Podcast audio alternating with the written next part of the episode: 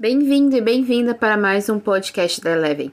Essa semana a gente traz de novo o quadro Pregão Feminino para falar de fundos de investimento com o analista da Eleven, Bianca Ferreira. Confira! Bom, gente, eu sou Teca Gandara, jornalista da Eleven, e hoje eu estou recebendo a analista de fundo de investimento, Bianca Ferreira. Muito bem-vinda. É a primeira vez que eu acho que a gente grava juntas, né? Sim, é isso mesmo. Bom, pessoal, tudo bem? É sempre um prazer estar aqui gravando mais um podcast. Obrigada, Teca, pelo convite.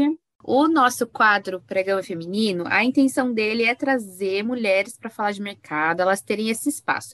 Antes da gente começar, de fato, o papo com a Bianca, eu queria dar uma dica para quem está escutando a gente. Saiu um texto no nosso blog sobre o assunto, bem interessante, falando sobre mulheres investidoras no Brasil e no mundo. Eu sugiro dar uma passadinha lá e dar uma lida. Bom, vamos lá. Para a gente iniciar, Bianca, eu queria que você explicasse para a gente como que funciona o fundo de investimento da Eleven.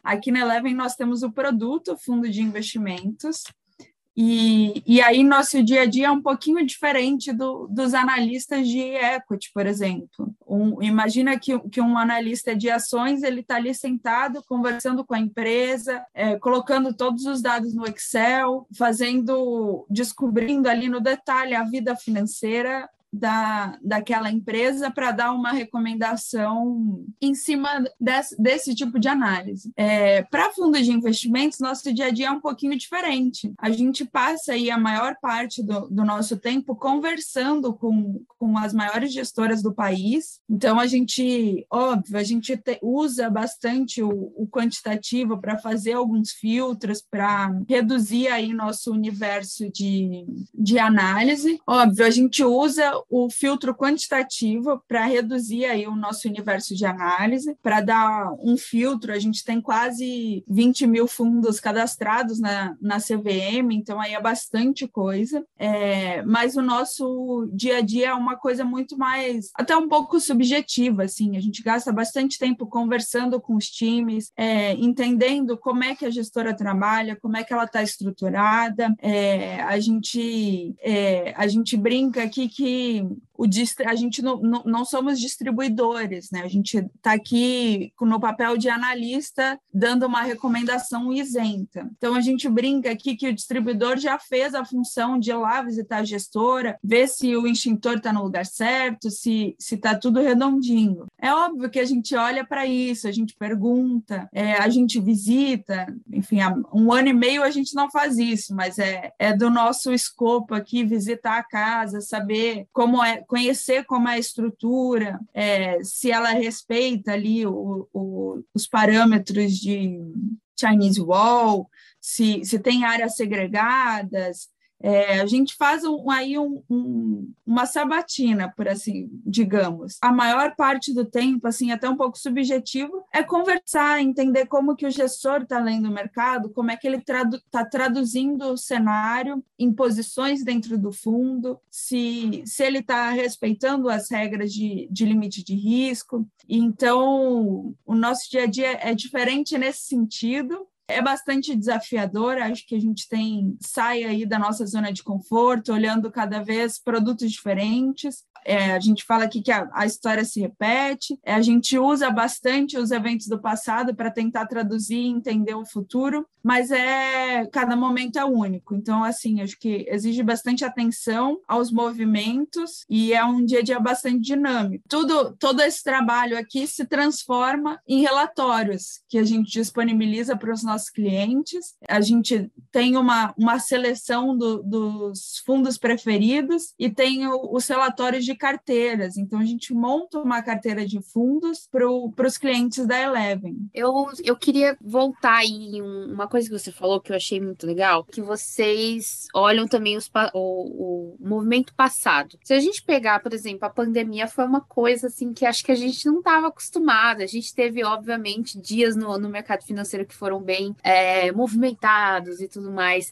Mas a pandemia eu acho que marcou um momento novo no mercado, da gente olhar para o risco de um jeito diferente. É, você acha que depois da pandemia você analisa alguma coisa diferente? Com certeza. A gente gastou um bom tempo aqui discutindo, por exemplo, métrica de volatilidade. No ano passado, a volatilidade de todos os produtos explodiu. A gente viu até fundos de, de renda fixa DI que tiveram volatilidade, por, porque teve ali um período, uma, uma corrida por liquidez, e isso aí afetou um pouquinho até os produtos mais seguros de baixa vol, digamos, eles tiveram volatilidade. E aí a gente gastou um bom tempo assim falando, poxa, se a gente exclui aí dois meses, agora já saiu, né? Março e abril, que foram os meses de auge, digamos, do caos, se a gente tirava esses dois meses, a gente tinha uma volatilidade mais normalizada, digamos. Só que, na verdade, eles existiram, foi, uma realidade, né? Isso aconteceu. E aí, acho que ajuda muito também para os modelos de, de cenário de estresse para frente. Então, a gente vai sempre usar esses dois meses aí como, como cenário, como histórico, para nos ajudar a balizar. Então, a gente falou, poxa, a volatilidade explodiu. Então, fundo que era para ter vol de 5, a vol foi para 10. É, fundo que, que não era para ter volatilidade, que a volatilidade era ali meio por cento, alguma coisa assim, teve vol de 2, que é bastante coisa. Óbvio, quando a gente monta carteira, a gente sempre tenta olhar inúmeros fatores ali para fazer uma combinação que a volatilidade conjunta fique um pouco fique menor. É, mas a gente viu ali uma explosão. E a gente ficou muito na dúvida de se a gente deveria tirar ou não esses dois meses, porque eram muito fora da curva, ou se a gente deveria olhar. E aí a gente, assim, conversou muito e falou, poxa, isso aconteceu, é, acho que a gente tem que olhar para isso sim, e, e, vamos pensar, assim, o pior do pior cenário, a volatilidade explodiu tanto. Como é que você, investidor, olha para isso? Você... E aí isso é muito importante, assim, para o seu aprendizado, para o aprendizado do, do investidor. A gente sempre, eu costumo sempre falar aqui que, que é muito bacana e importante que você se conheça como investidor, que não tem uma receitinha de bolo, você tem que ir sentindo. Não é porque a gente trabalha no mercado financeiro que está ali o dia a dia acompanhando, que de repente eu vou ver meu dinheiro ali caindo e eu vou ficar tranquila. É, você tem que se conhecer e saber os seus limites. Acho que essa aí foi uma das maiores mudanças. Acho que mexeu bastante nas métricas e, e foi importante para a gente testar os limites. Eu não sei quem está escutando, se você já teve acesso aí ao relatório que a Bianca produz, mas eu acho interessante que a seleção de perfil a gente faz é, a, a, sugestão de alocação, então 20% em um fundo X, 15% em um fundo Y e os comentários de destaque, né? É isso eu acho muito interessante para a gente também começar a entender o racional por trás também do que está acontecendo dentro dessa recomendação. Você pode comentar um pouquinho para gente? Não, perfeito, Teca. Como eu falei agora há pouco, quando a gente monta uma carteira, é, a gente olha ali inúmeros fatores, não é só se um fundo é bom ou ruim, se um produto a gente gosta mais ou menos. A gente tem que pensar numa carteira combinada. E um passo antes disso é saber para quem, quem é o investidor. Então, para quem é este produto? A gente quebra aqui na Eleven em quatro perfis de investimentos. E mais ainda, quebrando em quatro perfis, qual o tamanho dessa carteira? Porque isso influencia também no, nos produtos que a gente vai conseguir usar e na quantidade ali, na, nas proporções que, que a gente consegue distribuir. Então, vamos lá. Primeira coisa é quebrar em, em perfis.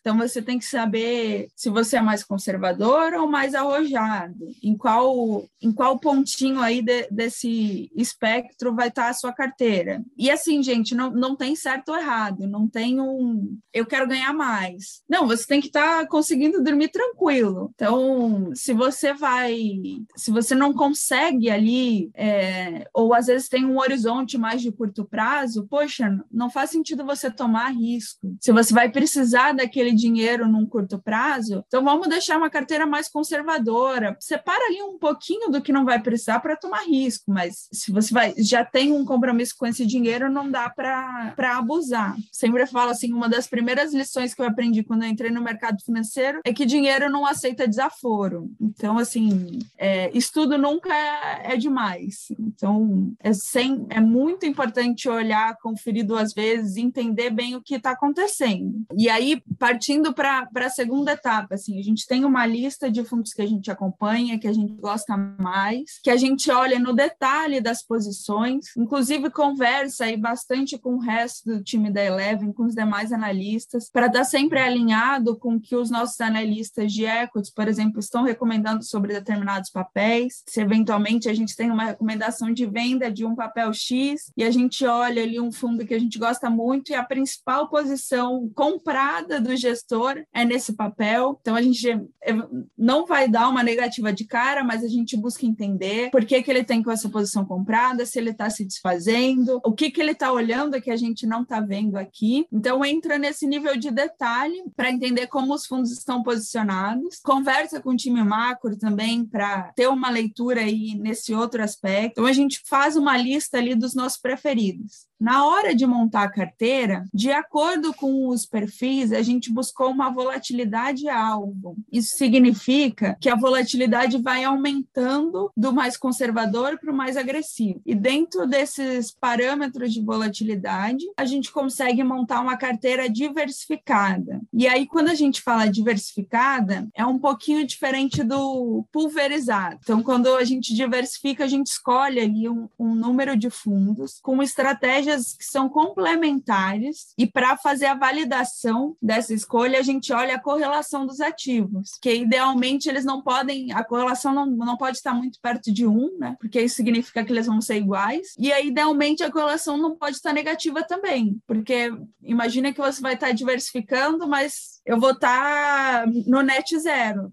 Imagina que eu boto num fundo que está comprado num papel e vendido nesse e num outro fundo que está vendido nesse mesmo papel. Então eu estou gastando ali corretagem à toa, digamos, porque no net meu, meu risco ali de exposição vai ser zero. Então é, é, é sempre bom ali você tem que estar tá entre, entre zero e, e meio, entre zero e 7%. Então tem que fugir do negativo e fugir do próximo de um. É óbvio, assim, não, não tem, não vai ter um mundo perfeito e é dinâmico a gente olha ali em janelas específicas de tempo, mas isso é dinâmico. Os gestores estão ali todo dia mudando suas posições. Acho que, que eu passei aí só recapitulando todos os pontos do, do racional. Então, a gente olha o perfil, a gente usa volatilidade alvo para criar cada carteira e a gente olha a correlação dos ativos, além de, de do primeiro passo, que é, que é olhar o produto em si. Olha, eu tenho uma dúvida, eu acho que casa muito com, com esse racional aí por trás do que você estava comentando com a gente. Tem uma fala do Dato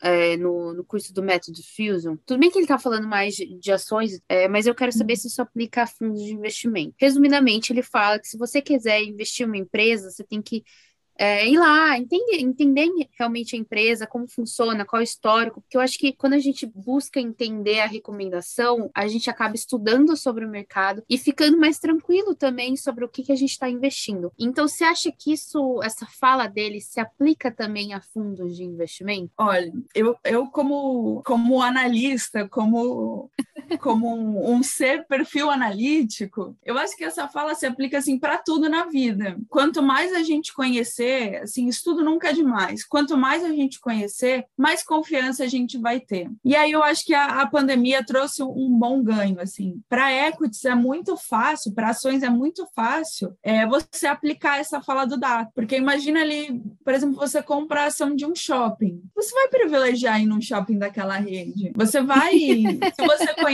você vai ficar preocupada nesse sentido. É, se você compra a ação de uma marca de varejo, por exemplo, você vai querer comprar roupa nessa loja.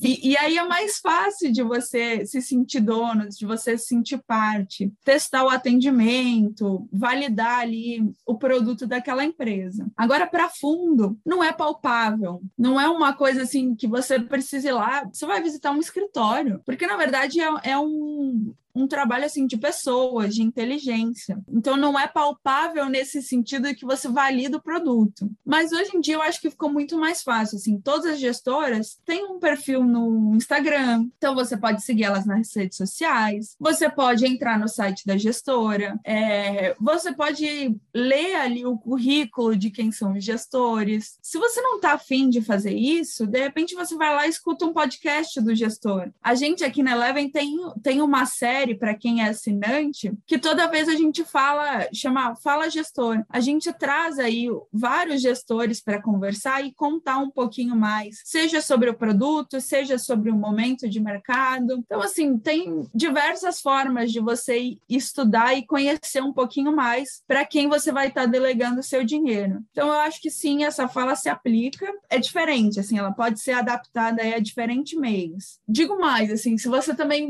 não está afim de entender, conhecer o gestor, você pode ler os nossos relatórios, porque a gente está aqui também para ajudar vocês nesse trabalho. É, se seu tempo é curto ou se você não tem interesse, um pouquinho de esforço acho que vale, vale a pena, vai te deixar mais tranquilo. Eu sempre falo, acho que a, a relação com, com o dinheiro, para algumas pessoas é um pouco mais fácil, para outras é mais difícil. E aí eu sempre falo que ter dinheiro dá trabalho. E dá trabalho mesmo. Quanto mais dinheiro você vai ter, talvez você vai estar feliz em outros pontos, mas vai te dar mais trabalho. Você vai ter que dar um pouquinho mais de atenção para cuidar disso. Então é, é importante você se dedicar um pouquinho. E aí, assim, reforça, a gente está aqui, a Eleven está aqui para ajudar vocês nessa jornada. Já falando da Eleven, gente, eu já falei aqui algumas vezes, eu me sinto muito privilegiada, porque eu sempre tiro dúvida aqui, converso sempre com a Bianca, converso sempre com os outros analistas. É, muitas vezes, algumas dúvidas que a gente acaba tirando no podcast ou no TV Eleven são perguntas que chegam através das nossas redes sociais. Então, se você tem alguma dúvida, não existe, não existe mandar para a gente, perguntar para a gente. Uma dúvida que eu já tinha puxado já a Bianca para conversar são vários fundos de investimento e eu quero saber se você acha que o, o fundo de investimento em si ele é uma opção para o investidor iniciante até para o mais experiente? Sim, com certeza, Teca. Eu acho que assim tem, tem realmente muitas opções de fundos, são muitas categorias e subcategorias de, de fundos e aí isso vale assim.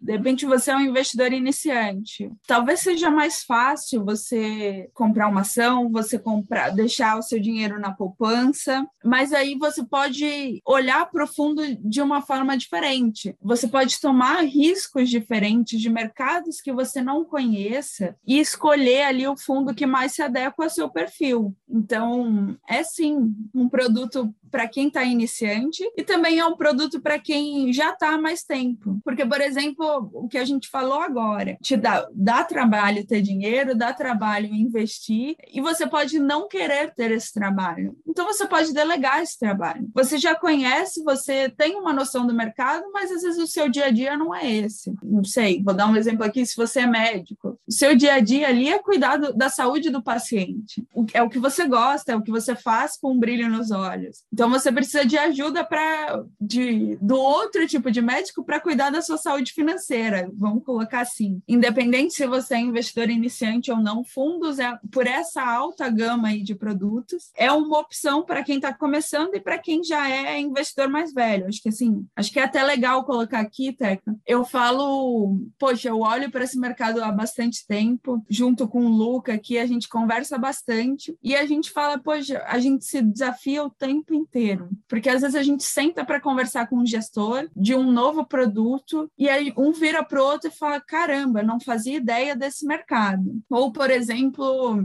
é, vou colocar aqui criptoativos. É uma coisa que há, sei lá, cinco anos atrás a gente olhava e olhava com um certo preconceito. Poxa, será que isso é seguro? Será que a gente vai ter que olhar para isso? E aí ia adiando assim essa conversa, sendo bem sincera, ia adiando essa conversa. E agora, assim, não tem mais como adiar essa conversa. A gente está aqui cada dia mais estudando mais sobre o tema e já se tornou uma realidade. A gente escuta aí fundos multimercados podem operar criptoativos. E a gente escuta em conversas com gestores, em call com gestor, que o fundo eventualmente está posicionado em cripto. E aí a gente começou a adentrar nesse universo, assim, qual moeda, qual ativo, por quê, qual o racional desse viés. Então, assim, não é mais tabu, acho que é uma é novidade novidade, já não é mais novidade, já faz parte do dia a dia e a gente tem que correr atrás o tempo inteiro para entender esses produtos, esses novos produtos e poder dar uma opinião mais fundamentada, assim. Então acho isso é muito bacana. Bom, você está falando agora de cripto e eu acho que para mim é muito interessante cripto, eu gosto muito de falar disso. Mas assim, na sua opinião, dentro desse universo de fundos de investimento, qual que você já viu assim um fundo que você falou assim, gente, isso é muito interessante?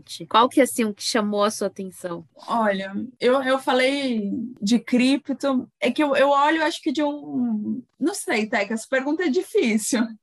não vai, não vai ter certo ou errado. Assim, acho que eu estou acostumada a olhar, porque eu também não quero trazer um viés de, poxa, esse é diferente, esse é o melhor. Eu acho que assim, o feijão com arroz também funciona bem, sabe? Eu não quero colocar aqui privilegiar um fundo ou outro. Acho que cripto é um bom exemplo, tá? É uma coisa bem diferente que às vezes a gente ficou de queixo caído. Vou falar aqui uma outra coisa que, que é um assunto que está em voga e que cada gestor olha para isso de um jeito diferente, que é, por exemplo, commodities. A gente viu aí as commodities aumentando muito de preço, um super boom por N fatores que podem ter influenciado. E aí, assim, a, os gestores olham para isso de um jeito diferente. Eu acho que tem fundo que ó, opera commodities através de empresas produtoras de, de commodities, então estão olhando aí para uma Petrobras, para uma Vale, como tem, tem gestor que olha para isso operando o ativo, seja aqui ou na, na Bolsa de, de Chicago, que é a mais ativa em commodities, e tem gestor que faz mais do que isso, que olha, por exemplo, commodities agrícolas, que faz questão de monitorar as plantas, que faz questão de ir visitar para saber qual é a área produtiva, para saber monitorar por é, meteorologia, se vai chover na hora certa, se não vai chover, para saber se a safra vai ser boa. Então, eu acho que assim, vou, vou, vou sair pela lateral aí nessa resposta, tá? É, Tudo bem. Eu acho que, que cada um olha para isso de um jeito diferente. E é engraçado que a gente olha. E assim, não tem certo ou errado mesmo, tá? Talvez é mais fácil, mais palpável a gente olhar e falar: não, é, é o ativo ação que está ali, ó, tem bastante liquidez. Ou não, é a commodity, mas está ali. Por exemplo, a gente estava conversando esses dias muito sobre lítio, que é um, um metal utilizado para baterias. E tem muito gestor falando sobre isso. Quando a gente foi olhar, eu falei, não faço ideia que metal é esse. é, e a gente foi olhar, foi entender, poxa, realmente esse é o metal mais utilizado em baterias, é, monitorando ali a questão de oferta e demanda, que é uma coisa que, que não é tão palpável para a gente. Sei lá, se a gente olha o arroz, o arroz no ano passado subiu muito de preço. Para a gente é palpável, assim, se você vai no mercado, você olha e fala, nossa, por que, que o arroz subiu tanto? Agora tem um outro universo ali que é coisa que a gente consome, consome bastante. Todo mundo tem um celular, todo mundo usa cada vez mais eletrônicos ali no nosso dia. Precisa de um carregador. Agora, o que está dentro do carregador eu não faço ideia. Então, eu acho que assim, eu vou. Esses aspectos diferentes de olhar para o produto é sempre muito interessante e é sempre muito específico. Assim, acho que cada um. Por isso, o fundos é muito amplo. Assim, cada um vai ter a sua especialidade e são complementares. O bacana é a gente combinar esses diferentes num, numa coisa só. Legal, gostei. Você saiu muito bem dessa resposta. Obrigada. e uma coisa que eu acho de fundos de investimento, ele é muito acessível, né? Sim, acho que cada vez mais a gente está tá evoluindo nesse ponto, trazendo aí mínimos de, de entrada a partir de 100 reais, 500 reais. Então, tá ficando mais próximo do investidor e a gente tem melhorado também na, na legislação. Assim, acho que tem uma diferença de fundos que são para público em geral ou para investidor qualificado, que daí sobe aí um, um tantão a régua, então a gente está tendo cada vez mais opções no, no público em geral, que, que daí não, não tem nenhuma limitação, nenhuma característica específica de, de perfil. E isso está tá mudando, assim, acho que a gente tá, tem uma árdua discussão sobre limites para investimentos no exterior. Eu acho que, assim, está evoluindo, a gente está ficando cada vez mais acessível, mas acho que vale reforçar também que essas travas são para adequar o perfil do, do investidor correto ao produto. Então, é bacana, assim, a gente ter, ter esse entendimento de que essas travas são para o bem do, do cliente. Então, cada, conforme a gente vai melhorando, se educando como investidor, entendendo mais sobre os produtos, a gente consegue flexibilizar mais e, e trazer o investidor para para mais perto desse universo. Vamos lá, eu sou uma investidora, eu estou aqui pesquisando sobre fundo. Qual ponto você acha que assim é imprescindível assim que eu tenho que olhar? Você tem que olhar, acho que conhecer o que, que o produto faz, então olhar o material de divulgação que, que a gestora chama. Assim. Na verdade, tem muitos documentos hoje em dia que os fundos são obrigados a mostrar, mas acho que você tem que olhar uma material de divulgação ou olhar, se você não quiser olhar documento, olha o Instagram, mas você tem que entender o que, que o produto faz. Acho que, óbvio, a gente sempre gosta de olhar um número, a gente sempre gosta de olhar ali o histórico do fundo, e isso é muito importante. É, mas eu vou frisar aqui que, que é importante você saber o que, que o, o fundo faz, quais são os tipos de produtos que ele opera. Ah, é um fundo de ações? É um fundo que, que a gente chama de long only, que só compra operações, ou é um fundo long buys, é, que pode ficar eventualmente vendido, que pode operar outros instrumentos como função de hedge ou como estratégia. Então, vou me dizer aqui, a primeira coisa é entender o que, que o fundo faz. Para a gente encaminhar já para o final, que a nossa conversa acabou estendendo bastante, é, qual é a sua dica assim, para o investidor? Conheça o produto, é, conheça, conheça o seu perfil e isso vai te ajudar muito a fazer a escolha correta. Porque tem, tem uma questão importante aqui que a gente não levantou, que é a, a liquidez fundos de investimentos é, um, é longo prazo. Tem vários fundos que você aplica que você só consegue pedir o dinheiro de volta depois de 30 dias. Então, vou reforçar aqui: quanto mais você se conhecer e quanto mais você conhecer o produto, você vai fazer essa escolha com segurança e vai ficar feliz com, com o seu retorno, com, com a sua escolha. Bom, eu também sempre encerro com uma dica minha. Quem já está acompanhando esse podcast sabe que eu sou uma investidora iniciante, então a minha dica é entender o racional por trás também, é, não só do, do fundo, mas por trás do relatório da, da Bianca mesmo, entender qual que foi é, o racional que eles fizeram é, essa recomendação. Eu acho que isso também já faz parte de estudo sobre o, o mercado financeiro em si. Bianca, muito obrigada pela sua participação. Obrigada, Teca. Fico muito feliz e espero ter ajudado aí vocês nesse tempinho. Grande abraço. Gente, eu espero então que vocês tenham gostado. É um bate-papo breve, mas que busca tentar tirar algumas dúvidas do investidor. Eu espero vocês na semana que vem e até a próxima.